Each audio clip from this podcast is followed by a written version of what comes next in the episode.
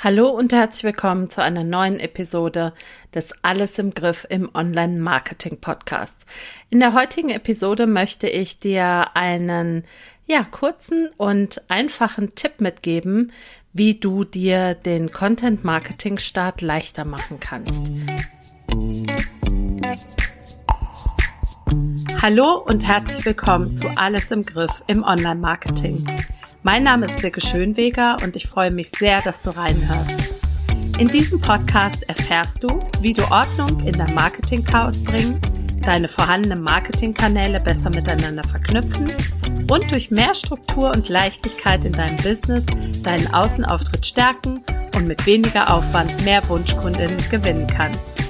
Außerdem bekommst du Tipps und Informationen zu hilfreichen Tools für dein Online-Business – und Mindset-Tipps für mehr Leichtigkeit rund um dein Marketing.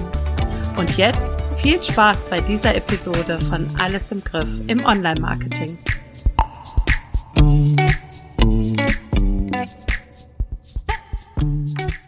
Ja, vielleicht hast du es bereits mitbekommen, dass nächste Woche Donnerstag am 19.10. mein nächstes Webinar stattfindet, Content Marketing Start leicht gemacht. Und ja, heute möchte ich dir die fünf Tipps mitgeben, wie du endlich mit Blog und Podcast starten kannst.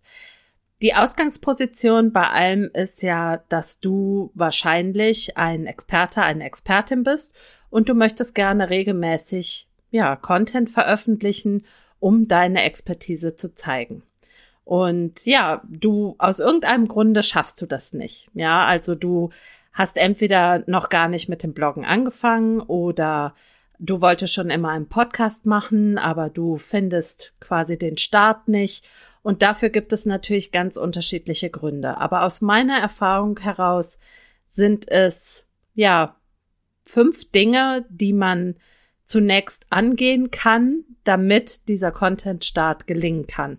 Und der erste Tipp, den ich dir mitgeben möchte, ist, dass du dir über dein Ziel bewusst wirst, dass du dir überlegst, was du mit deinem Content Marketing, mit dem Schreiben von Blogartikeln, mit dem Erstellen von Podcast-Episoden, mit dem Veröffentlichen von Videos auf YouTube erreichen möchtest. Das heißt, du solltest ja niemals Content veröffentlichen, weil das jemand sagt, dass man das so machen muss ja, sondern es sollte immer ein eigenes Motiv dahinter stehen, eine eigene Überlegung, was du eben mit deinem Content erreichen möchtest. Das kann zum Beispiel sein, dass du weißt, dass du deine Expertise über ein Content-Mittel nach außen tragen solltest.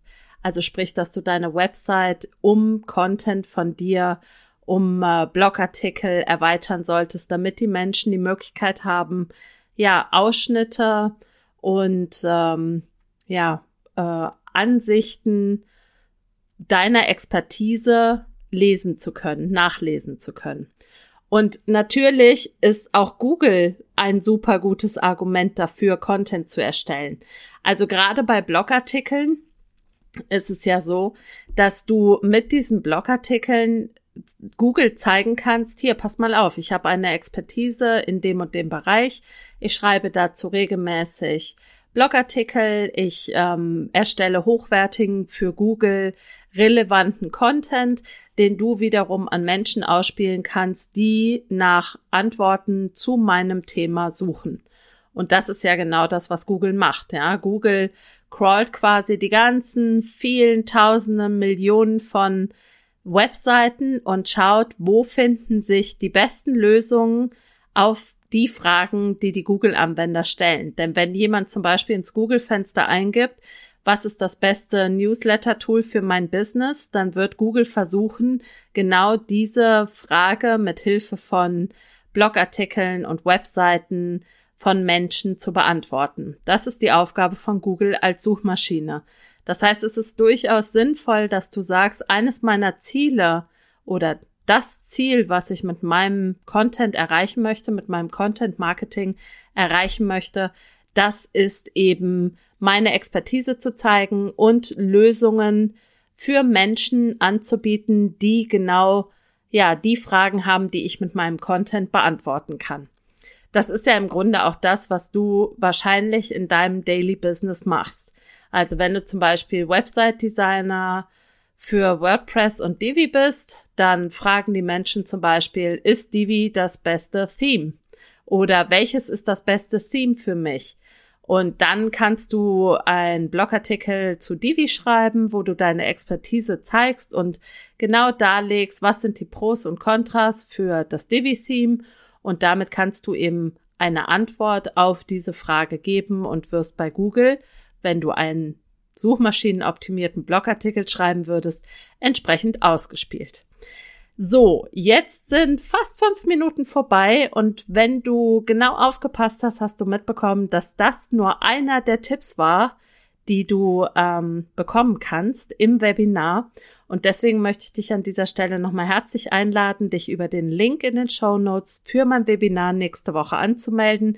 Da bekommst du dann auch die nächsten vier Tipps inklusive jeder Menge ja, Background-Infos von mir. Ich erstelle seit mehreren Jahren regelmäßig viel Content und kann da ganz viele Tipps mitgeben, wie man die ersten Hürden überwindet. Und wenn du das haben möchtest, dann hüpf in die Show Notes, klick den Link, trag dich ein für das Webinar nächste Woche Donnerstag. Und auch wenn du nicht dabei sein kannst, am Donnerstag um 11 Uhr bekommst du natürlich super gerne im Nachgang die Aufzeichnung zugeschickt. Ich freue mich, wenn du dabei bist. Ich danke dir fürs Zuhören. Nächste Woche gibt's wieder eine lange Folge zum Thema Newsletter-Tools. Und ich freue mich, wenn du dann wieder reinhörst, wünsche dir nur das Allerbeste. Hab eine schöne Restwoche. Deine Silke Schönweger.